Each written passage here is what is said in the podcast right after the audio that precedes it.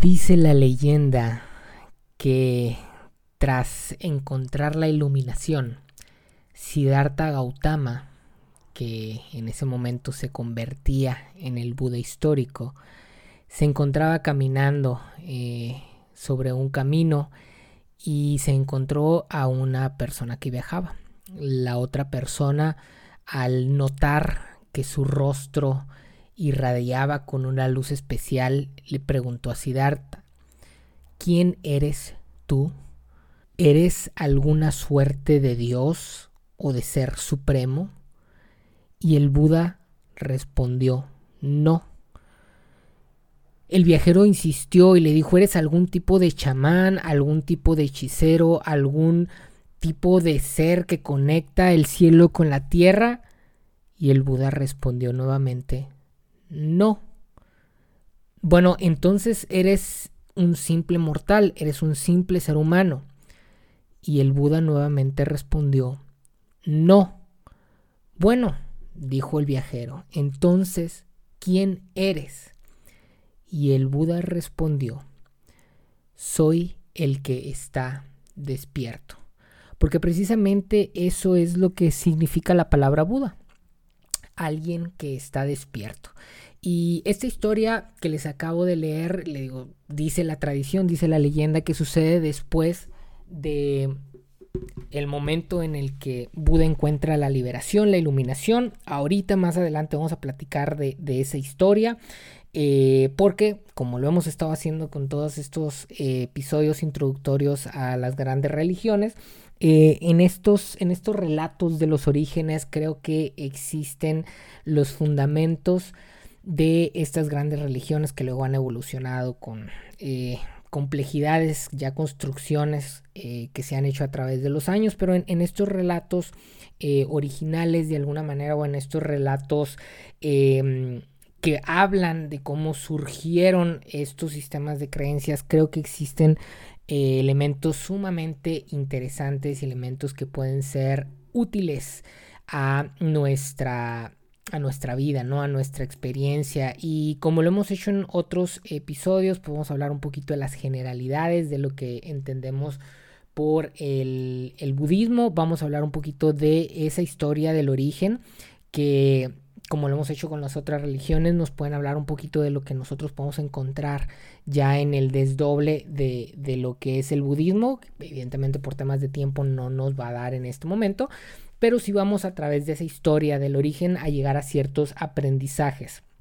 La semana pasada hablamos un poquito del taoísmo, una, una filosofía que en teoría tiene un origen por ahí de 100 años, 50 años antes de, del tema del, del budismo.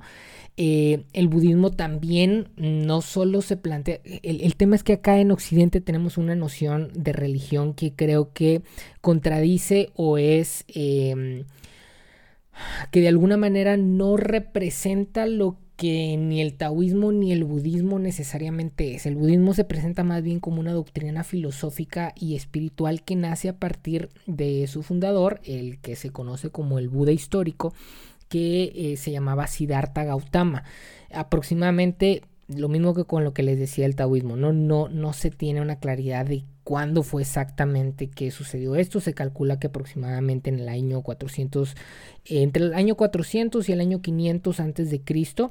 Y creo que a través de Siddhartha Gautama se em, presenta el tema de algo que quisiera nombrar como liberación integrativa. En todas las otras religiones he estado hablando de dos conceptos, de dos palabras, y los he manejado como conceptos ah, separados, ¿no? Precisamente por lo que el budismo trata de transmitir, estoy haciendo una excepción y estoy tratando de manejar estas palabras compuestas. Eh, y hablar de la liberación integrativa, porque de alguna manera el budismo como sistema de creencia, que por cierto es un sistema de creencias, de creencias no teísta, es decir, eh, el Buda, contrariamente a lo que muchas personas eh, a veces piensan, no es una suerte de Dios. El Buda es un estado del espíritu que en el caso de Siddhartha Gautama se plantea como un Buda histórico que de alguna manera promueve este sistema eh, filosófico y espiritual en donde se habla de este estado del espíritu que eh, de alguna manera integra esta noción de liberación integrativa. Eh, al decir que Buda no es un dios sino un estado del espíritu, estamos hablando que el Buda es un estado de despertar. Y ahorita más adelantito vamos a, explicar más y sobre todo creo yo a través de, la noción del origen, ¿no? Pero, pero es un, un estar despierto, es un estar despierto en un espíritu liberado de contenido.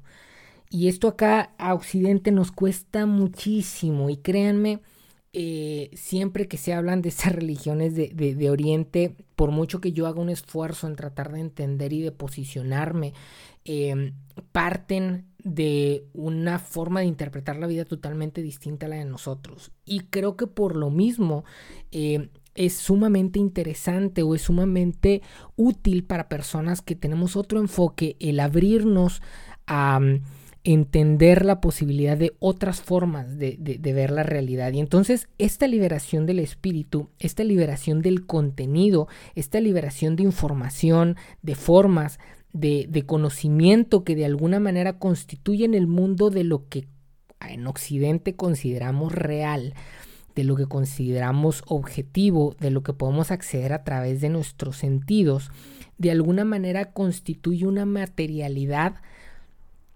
eh, sobre la que el budismo o, sobre la que esta intención de liberación de contenido pretende liberarnos para podernos encontrar en la integración del todo. Es decir, ¿qué es lo que nos separa? Si no es esa materialidad, si no es ese conocimiento, si no son esas etiquetas que nosotros construimos para de alguna manera darle nombre a la realidad que percibimos. Y el budismo tiene de alguna manera la intención de generar una contrapropuesta a este eh, continuo temporal, es decir, esta construcción de materia que sucede en el contexto del tiempo y del espacio. De hecho, y cuando hablamos de las religiones abrahámicas, cuando hablamos de, de, de, este Dios que le hablaba a Abraham para darle una noción de tiempo lineal y que dijimos cómo esto revolucionó la historia de la humanidad, eh, cómo de alguna manera le dio sentido a, la vida, al tiempo, a la noción de propósito. El budismo de alguna manera eh, habla de una contrapropuesta. No hay en el budismo una noción temporal en donde tenemos que lograr cosas, en donde tenemos objetivos, por así decirlo, sino que el objetivo es precisamente liberarnos de ese tipo de ataduras. Yo no lo veo en lo particular e insisto, a lo mejor aquí estoy hablando desde mi condición occidental y lo estoy hablando desde mi historia y lo estoy hablando desde las cuestiones particulares que me han tocado a mí entender y vivir. Yo no veo al, al, budismo como o algo que se opone al, a estas religiones abrahámicas y estas nociones de, de, propósito. Cuando digo una contrapropuesta no lo digo como algo que excluye, o sea que tiene que ser una cosa o la otra, o yo al menos como persona de Occidente, como persona que me sigo considerando cristiano, como persona que de alguna manera tiene em, una manera de interpretar la realidad occidental, encuentro en el budismo más bien una complementariedad que creo que hace mucha falta en nuestro mundo de Occidente. Creo que esta noción de liberación, esta noción de, replantear o más bien de, reconocer que existe un mundo que trasciende lo meramente material, un mundo que de alguna manera eh, existe y, da profundidad a, la vida en, el vacío, en, la vacuidad, en el, en el liberarnos de estas etiquetas, de estos nombres. el poder reconocer a un otro más allá de las cosas que me diferencian de él, de las etiquetas que me separan, creo que es algo profundamente necesario en nuestro mundo occidental. Hay aproximadamente 230 millones de budistas en el mundo, aunque estas cifras siempre les ponen un asterisco muy grande porque al, no considerarse el budismo como, como, una religión, porque precisamente eso ya hablaría de un contenido, de, una suerte... Em, de contradicción a lo que el budismo mismo predica, dicen que hay muchas personas que son budistas al no reconocer que son budistas, ¿no? Eh, tienen una colección de textos sagrados eh, que están contenidos en algo que se conoce como el canon pali. Em, en algún momento a lo mejor platicaremos un poquito más de, de eso, retomaremos algunos textos, pero em, en esta, en esta ocasión, para este episodio introductorio, vamos a hablar solamente un poquito del origen, de cómo surge eh, el budismo en la figura de Siddhartha Gautama, qué es lo que sucedió antes de esa pequeña historia que les narré al iniciar el, episodio, eh, qué fue lo que pasó para que este hombre apareciera iluminado, para que este hombre en el camino eh, un ser humano, una persona, un viajero pudiera ver en él algo diferente que lo llevó a cuestionarle, ¿no?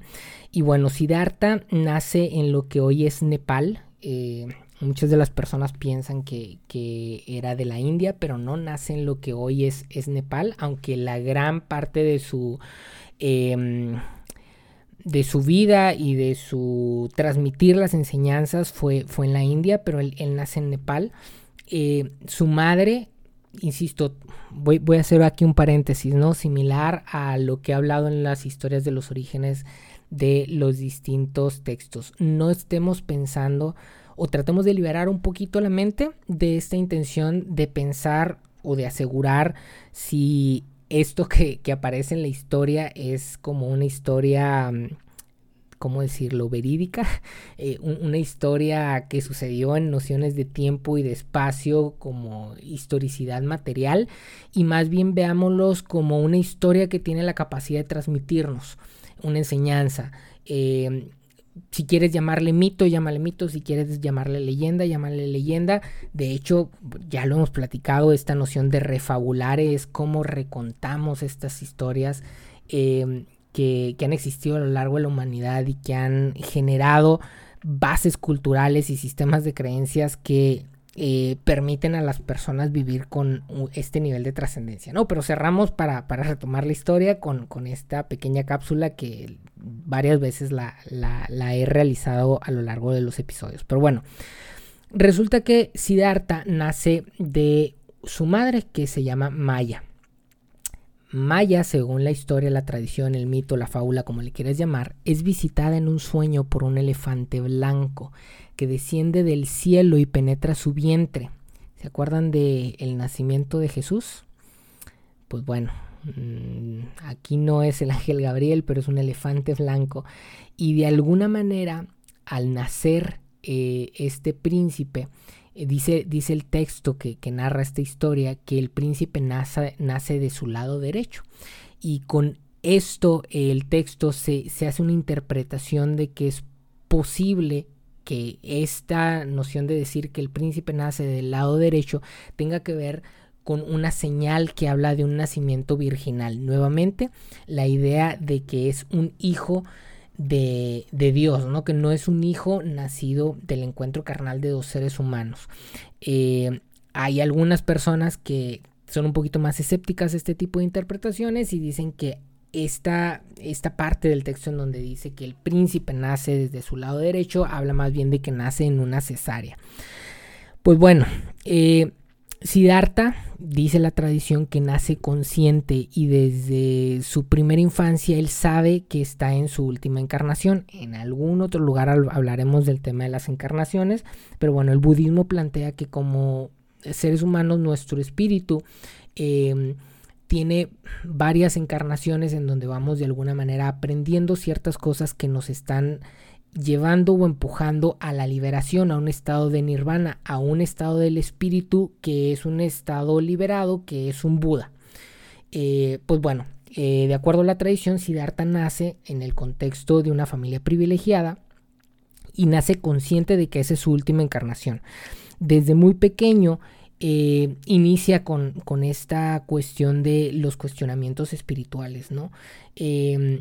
Y de alguna manera logra a través de los años, a, través de, de, un proceso que lo lleva desde el conocer y el disfrutar los placeres al reconocer eh, que existe el sufrimiento, al buscar la solución al sufrimiento y al llegar, bueno, cómo es que procura esta liberación del sufrimiento a través de la negación de los placeres materiales, e-, este concepto del ascetismo, en donde de alguna manera genero de manera sistemática una oposición al cumplimiento de mis deseos e inclusive de mis necesidades, ¿no? Y a través de varios años trata de lograr esto, de lograr esta, esta liberación y cuando por fin lo logra es aquí donde se convierte en el Buda, ¿no? En, en esta persona que tiene un estado de renuncia, a tal grado que lo libera, que lo despierta, que lo despierta a aquello que está más allá de lo evidente, aquello que está más allá de lo material.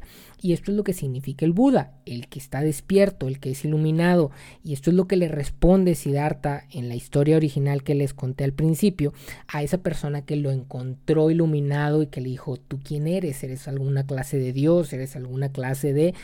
Y el Buda negando las etiquetas, simplemente yo voy a decir, yo soy el que está despierto. Eh, es despierto de aquello que nos ata a lo material, de aquello que nos pone una venda a lo que es espiritual, lo que, lo que es realmente nuestra esencia y que nos mantiene en cierta oscuridad, en cierto estar dormidos.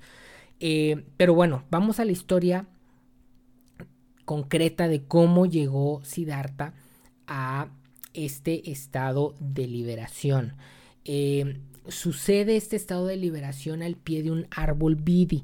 Eh, estos árboles son una suerte, en, la tradición del budismo, son una suerte de axis mundi, una suerte de eje del mundo, un punto de encuentro entre lo material y lo inmaterial. Y nos acordamos del árbol de la vida que aparece en el Tanaj. Eh, nos, acordamos de esta piedra que hoy está en en el, domo de la roca, en donde eh, se supone que en la piedra que estuvo ahí, en algún momento, en un sueño, Jacob eh, soñó que había una escalera que unía el cielo con la tierra y que en esa piedra, en algún momento, eh, el ángel Gabriel llevó a Mahoma hacia el cielo porque había una conexión entre el cielo y la tierra. Son, son estos lugares que de alguna manera en esta interpretación eh, de sistemas de creencias se, considera que hay algo especial ahí, que hay, que hay algo que conecta el mundo eh, material con, con, lo inmaterial, el cielo y la tierra. Y bueno, Siddhartha eh, en ese lugar es que encuentra esta liberación. Pero ¿cómo llega a este lugar? Les cuento un poquito más. Siddhartha crece protegido al, al nacer en un hogar privilegiado, y vive un mundo de lujo y felicidad. Eh, de alguna manera él no tiene acceso en, ese contexto privilegiado a lo que es la decadencia del mundo externo, pero recordemos que él había nacido ya con la conciencia de que esta era su última encarnación. Eh, crece en una infancia muy privilegiada eh, y cuando ya es una persona, o cuando ya, ya, es un joven, dice la tradición que sale de la burbuja, por así decirlo, de, felicidad, de lujo, y, se topa con el mundo real durante cuatro días sucesivos. Eh, y quiero que pensemos aquí en, nuestra propia vida, ¿no? En, en, la infancia que muchos de nosotros tuvimos de alguna manera privilegiada, en donde vivimos eh, rodeados de ciertas burbujas, ¿no? Y cómo en algún momento nos toca salir a la realidad y darnos cuenta que en el mundo hay sufrimiento. Dice la tradición que eh, Siddhartha eh, en estos cuatro días se topa o tiene encuentros con distintos personajes. El primer día con un hombre viejo, el segundo con un enfermo, el tercero con un cadáver y el cuarto con un monje en austeridad. de ahí, de estos encuentros con el sufrimiento, eh, Siddhartha se da cuenta, de alguna manera recibe o, se percata que ahí está su llamado, que ahí está la tarea que él necesita realizar en esta última encarnación de la que él tenía conciencia, ¿no? Y decide que tiene que salir de su contexto de comodidad, fíjense, nuevamente, algo similar a lo de Abraham, ¿no? Aunque aquí el objetivo es distinto, o más bien el resultado va a ser distinto, también hay un momento en donde hay que salir de la zona de confort en busca de un llamado, ¿no? De un llamado espiritual. Eh, y en, este caso, eh, este hombre, Siddhartha, eh, tiene de alguna manera esta noción de al, encontrarse con estos personajes que de alguna manera eh, están experimentando cierta suerte de sufrimiento, eh, decide él convertirse en una persona que renuncia, en una persona que quiere experimentar también de alguna manera el sufrimiento para a través de la experimentación liberarse de estas de estos elementos que de alguna manera nos impiden acercarnos a lo que es la realidad Em, de unidad total, e, e, este proceso de liberación integrativa de las que les mencionaba. Y entonces se dice que a los 29 años, fíjense, Jesús, eh, la historia de Jesús fue a los 30, ¿no? Pues, pues bueno, Siddhartha a los 29 años inicia de alguna manera su, su, proceso en donde le dice a los papás que, que va a abandonar el mundo de comodidades que tiene en el palacio, incluyendo a una esposa y a un hijo que él tenía, y va a salir a lo desconocido en busca de la solución al problema de la existencia humana. ¿Y cuál es el problema de la existencia humana? El sufrimiento.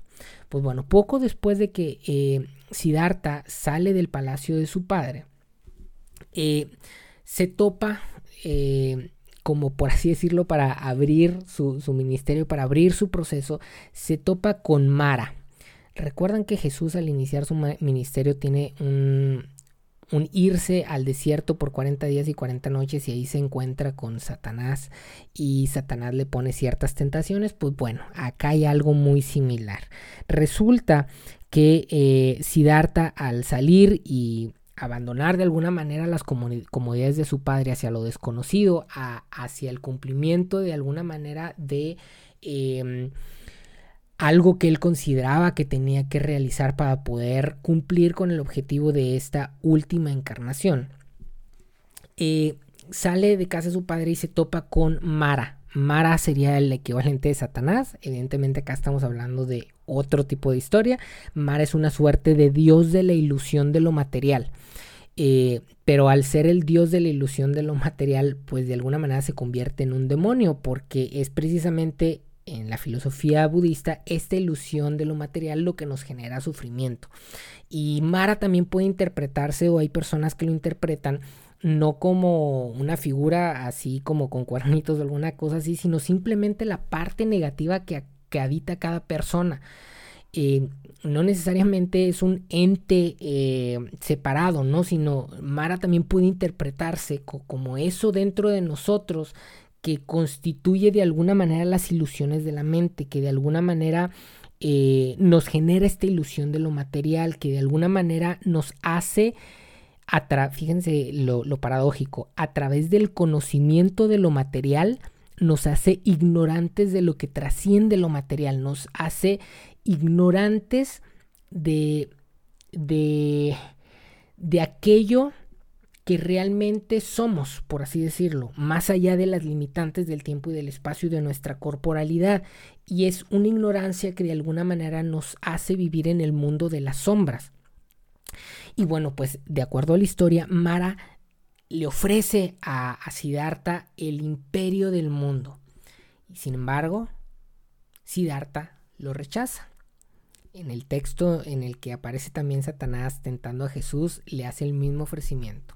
Te regalo el imperio del mundo, los logros, te regalo la capacidad de poder, elementos que todos nosotros en mayor o menor medida tenemos constantemente como tentaciones. Y Siddhartha como Jesús lo rechaza. Y Siddhartha pasa seis años después de, superar esta tentación en austeridad, en soledad, en meditación. Seis años. Jesús fue 40 días, 40 noches. Siddhartha, seis años. Dice la historia que cuando Siddhartha, eh, después de todo este tiempo, se encuentra sumamente débil, eh, aparece una, una, niña, una niña que se llama Nandabala, eh, que le da arroz con ambrosía, un alimento que de alguna manera dice la tradición que los dioses habían preparado precisamente para impulsar a Siddhartha en el último lapso de su proceso de liberación.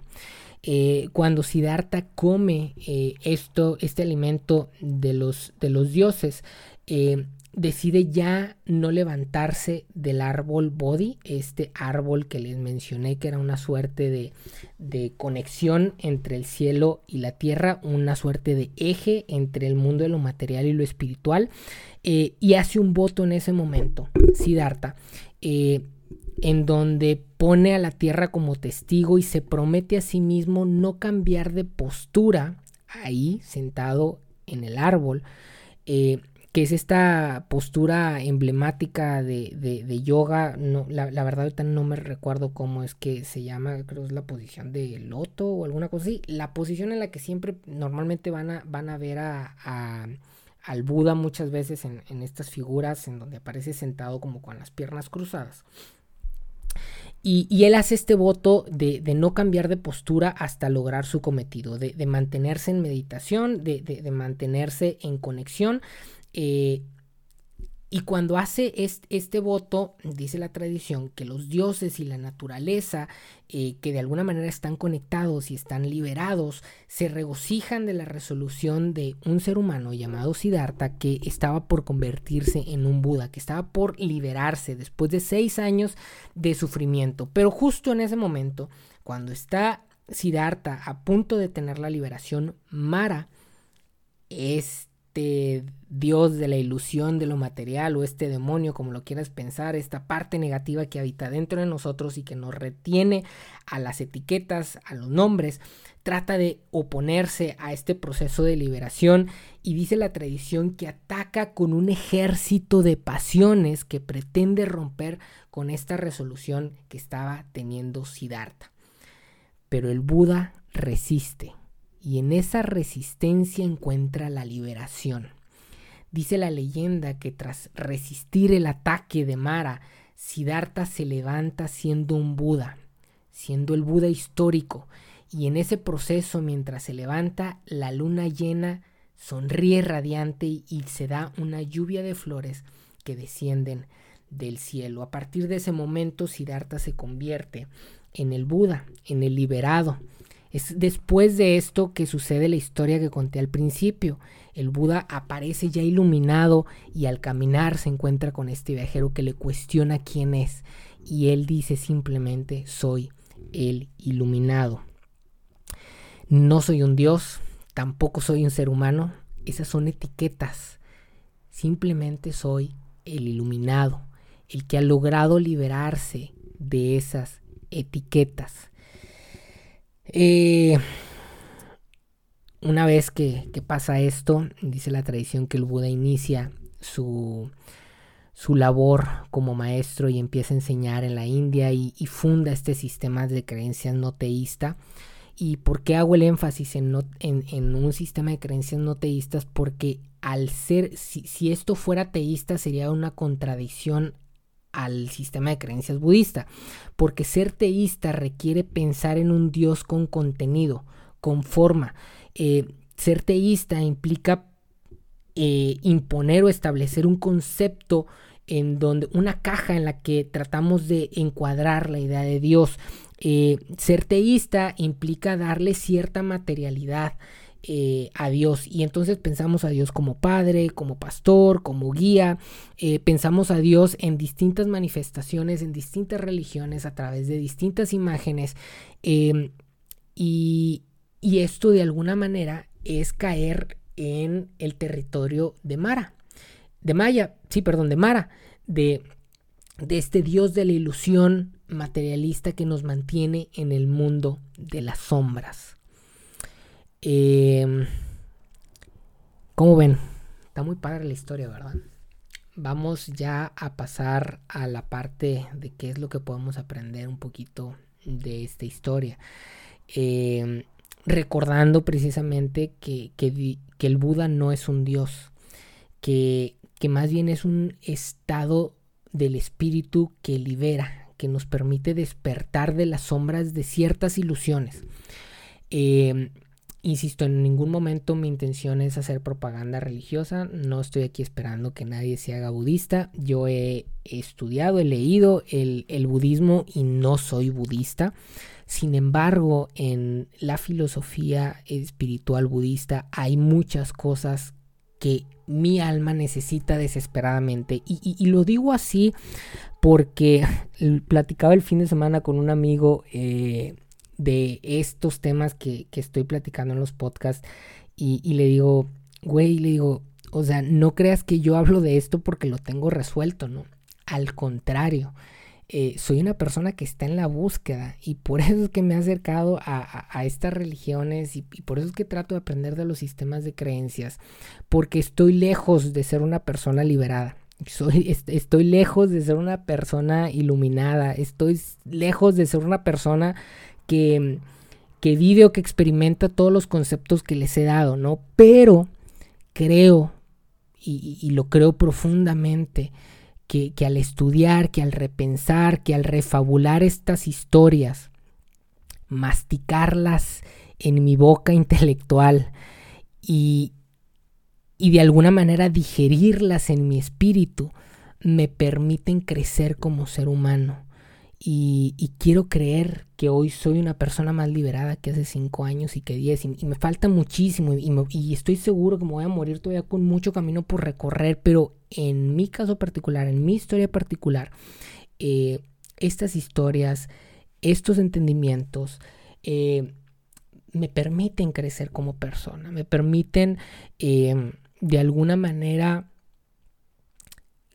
lograr un camino en donde me acerco a los conceptos que les he mencionado. Y, hago esta aclaración porque la mayoría de nosotros vivimos en el mundo occidental y, al escuchar esta historia de, Siddhartha, e, este, esta historia de liberación hacia el estado del Buda, hacia el estado de, un espíritu que se aleja de la ilusión de la materialidad, eh, pues puede sonar a que que es algo muy fuera de nuestro, de nuestro enfoque, que es algo muy fuera de, de, nuestro, de nuestra forma de interpretar la vida. Pero quiero invitarte a hacer un esfuerzo, no a que te hagas budista, no, no, no a que logres a lo mejor la liberación que, que se plantea en esta historia, sino que veas en estos elementos algunas cosas que a lo mejor nos pueden llevar a reflexionar a algunos cambios, a lo mejor pequeños, que podemos hacer en la manera en que nos contamos la historia de nuestra propia vida. Eh, y en este sentido, poder de alguna manera ir liberando nuestro espíritu de ciertos contenidos, de cierta información, de cierto conocimiento, de ciertas formas, de ciertos prejuicios que de alguna manera nos están limitando nuestra experiencia humana que de alguna manera constituyen una materialidad que nos está evitando integrarnos con muchas cosas, por no decir integrarnos con el todo. Y en este sentido, quiero que pienses en tu Mara. Quiero que pienses en eso que está evitando tu liberación. Quiero que pienses en tu Mara que pienses en esas cosas que te hacen sumirte en las sombras. Quiero que pienses en aquellas cosas que te hacen sentir separado, que te hacen sentir solo, que te hacen pensar y etiquetar a tu pareja, que te hacen separarte de tu propósito, que te hacen sentirte ajeno de tus sueños, que te hacen incluso sentirte separado de ti mismo, que te hacen sentir separado y ajeno de aquellas personas que piensan distinto a ti, que te hacen pensar que por el hecho de pensar distinto a ti son tus enemigos. Quiero que pienses en esas etiquetas que te están separando del mundo de lo espiritual. Y aquí no estoy hablando de ninguna religión en particular, sino de ese espíritu que nos conecta con todo. Quiero que pienses en eso que te hace sentir triste. Porque muchas veces nos toca sentirnos triste. En tres días, esta canción de René ha llegado a más de 30 millones de reproducciones en YouTube. Y eso lo, lo revisé hace rato, no sé, no sé en cuánto vaya. Pero a veces nos toca sentirnos tristes y es parte de la experiencia humana, pero quiero que pienses en eso que te hace sentir triste, en esa fuente de tu dolor, en, eso que tú consideras que causa tu dolor y en el temor que genera las posibles consecuencias de ese dolor. Recuerda esas palabras que en algún momento alguien te dijo y que te hirieron. Esa persona que tenía el poder de tocar tu corazón y que lo hirió. En esas palabras que crees que te definen. En eso que te hace sentir superior o inferior a otras personas. Porque ya cuando establecemos parámetros respecto a lo que es arriba, abajo, superior, inferior, mejor, peor, nos estamos metiendo en un problema. Porque si me siento mejor que alguien, seguramente es porque me siento menos que otro alguien porque si me siento más inteligente y más capaz y más guapo o, más poderoso que otra persona, pues también me siento más tonto, más incapaz, más desagradable que otra persona. Y al final estas son etiquetas, etiquetas, etiquetas que generan conocimiento que simplemente termina por separarme, alienarme, enajenarme. Y... Y sí. Y sí. Repito, no estoy esperando que nos hagamos monjes. Entiendo que vivimos en el mundo material, entiendo que se requieren ciertas etiquetas, pero quiero que reflexiones a la necesidad de ciertas etiquetas y que empecemos a limpiarnos de las que no necesitamos, a limpiarnos de aquellas que nos hacen daño, a limpiarnos de aquellas que nos están haciendo sentir solos solos, solos. Aquellas cosas que nos hacen sufrir por el pasado y que sufrimos por cosas que ya sucedieron pero que venimos arrastrando, etiquetas, nombres, basura emocional que no soltamos. Mara, que de alguna manera nos dice, fracasaste, que de alguna manera nos diste, nos dice, no te quisieron, que de alguna manera nos diste, nos dice, lastimaste. Y no solo arrastramos el pasado, sino que proyectamos ese sufrimiento hacia el futuro. Y entonces nuestra vida se convierte en un sufrir, en un sufrir, en un sufrir, en un pensar en el pasado y deprimirnos, en un pensar en el futuro y ponernos ansiosos. Y entonces vivimos en un sueño. No, no vivimos en un sueño, vivimos en una pesadilla donde nada, nunca es suficiente. Nada es suficiente. Nada es suficiente. Y ante esta sensación de que nada es suficiente, el budismo nos promueve la vacuidad, el vacío la liberación de esas etiquetas, de esas expectativas, de esos pasados, de esos futuros que nos nublan el hoy, que nos nublan la noción del presente, que nos nublan el entender que de alguna manera u otra somos uno. En la filosofía del budismo e, e, ese es el objetivo, ¿no? Llegar a un estado de nirvana en donde nos volvemos uno con todo e insisto, no soy budista y, no, no creo en la reencarnación. Eh, no es mi sistema de creencias. No es mi sistema de creencias. Y en algún momento hablaremos de estos temas en lo particular. Pero, pero, hay muchas cosas que yo puedo aprender de esto. Hay muchas cosas que yo puedo aprender de esta noción de liberación, de esta noción de vacuidad. puedo empezar a interpretar distinto las expectativas, los pasados y los futuros que están nublando mi presente, que me están separando de los demás, que de alguna manera están causando sufrimiento en el tiempo y en el espacio en el que me toca vivir. El Mara ese Dios de las apariencias procura retenernos en el sufrimiento a través de los deseos y de las pasiones que nos abruman, Pero estas solo son ilusiones que nos alejan de la plenitud, venenos de la mente que están marchitando nuestro espíritu. Recuerda que tras los ataques de Mara a Siddhartha, habita una luna llena radiante que nos está esperando con una sonrisa, una lluvia de flores que quiere descender a nuestras vidas. Y para cerrar, como todas las semanas, recuerden, no importa que en la contemplación de la existencia se admita una unidad superior al todo. No importa si te consideras teísta, no importa si te consideras no teísta, importa la manera de mirar y de sentir la unidad, importa esa liberación, importa esa vacuidad, importa ese romper con las etiquetas que nos están fragmentando, que nos están alejando de este sentimiento de unidad. Que estemos nosotros con esa unidad en una relación exclusiva que termina que termine por teñir todas las demás relaciones y que por ende tenga la capacidad de transformar el entero orden de nuestra vida. Nos vemos la próxima semana.